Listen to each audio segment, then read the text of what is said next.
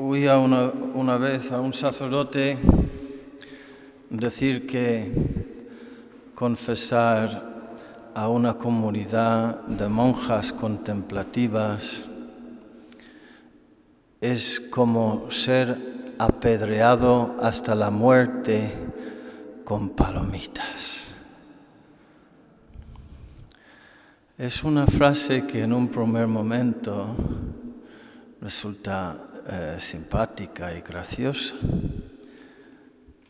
pero luego lo analiza, la analizas un poco y puede ser una ocasión de, enseñanza y de aprendizaje. Confesar una comunidad de monjas contemplativas se parece a ser apedreado hasta la muerte con palomitas. ¿Qué quiere decir eso? Decir eso?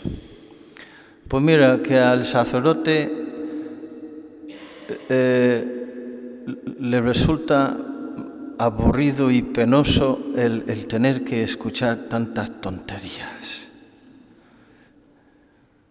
Que no son, no son pecados, mujeres, déjame en paz. Me estás, me estás matando con tanta tontería. No son pecados, son palomitas. Y además me hacen, me remueven la conciencia porque los míos son mucho más gordos. Y cada confesión es un examen de mi conciencia para que yo me dé cuenta de lo mal que voy. Será eso, supongo. ¿O es que quiere pecados más gordos, más torpes, más, más groseros, para que haya sustancia? ¿eh? ¿Eh? Para que haya sustancia. Y para que yo tenga una sensación de, una, una satisfacción de estar haciendo algo que merece la pena. Mientras que esto, pues mira, a lo mejor hilan tan fino porque han llegado más lejos, porque han penetrado más en el misterio que tú.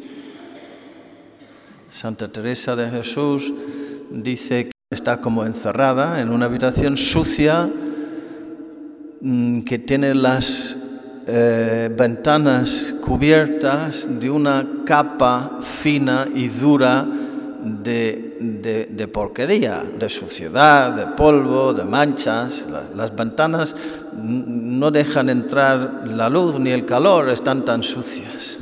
Entonces, al comienzo del camino, cuando el alma se abre a Dios, pues es como limpiar las, las mm, ventanas, quitar esa capa de porquería y ya entra la luz. Y todo, todo se vuelve más luminoso y más limpio, pero ahora, como entra la luz, miras alrededor y te das cuenta de la cantidad de polvo y porquería y caca de ácaros que también hay en la, en la, en la habitación. Y, y ella dice, pues eso ya es la fase siguiente y que te, va, el alma se, se, vuelve cada vez más sensible a los egoísmos solapados, a las motivaciones mezcladas o torcidas, a los, a los, a los mil apegos que tengo, a los momentos de pereza, de rebeldía, de ira, de, de dureza de juicio, de desobediencia. Y ahora lo que antes no me hace sufrir, ahora me hace sufrir porque le, le hago sufrir. Peco. No son palomitas, son pecados. Me hace gracia. He tenido que sofocar la risa leyendo el Evangelio, como los discípulos dicen, ah, vale, vale, pues mira, ahora sí, ahora sí, ahora ya hemos entendido todo. hablas claro y no usas comparaciones y ya somos unos enteraditos. Ahora vemos que lo sabe todo, no necesita, pero creemos que ha salido de Dios. Y les contestó Jesús, no os habéis enterado de nada, nada. Dentro de cuestión de horas me vais a traicionar todos, sois unos novatos todavía, después de tres años conmigo.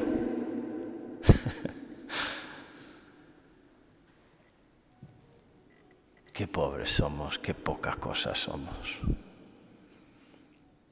Y nos viene bien descubrir eso.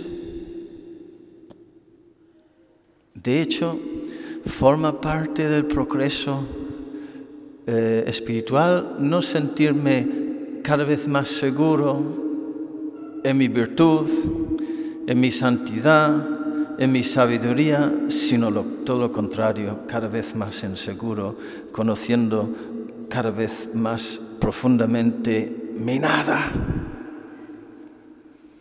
y mi corazón traicionero.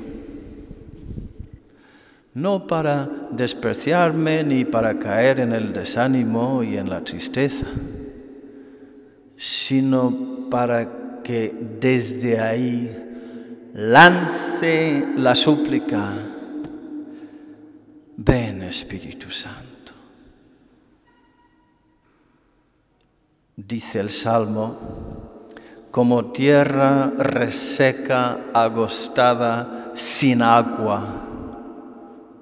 Así mi alma tiene sed de Dios, sed de ti, Dios mío. Pues eso puede ser nuestra oración en estos próximos días, queridos hermanos. En el paisaje lunar no crece nada, y tu alma sin el Espíritu Santo es un paisaje lunar, sin luz, sin agua, sin aire.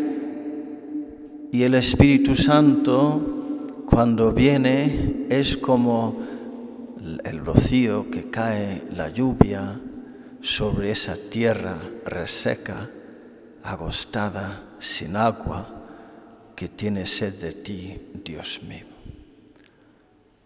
que, nuestra nada y el conocimiento de nuestra nada no nos eh, asuste.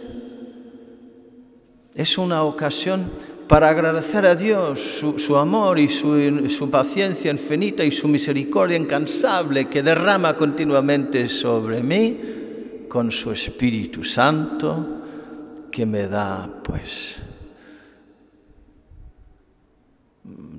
me viene con todos sus dones para transformar todo, para que yo luego desde ahí pueda proclamar también mi Magnificat. Que así sea.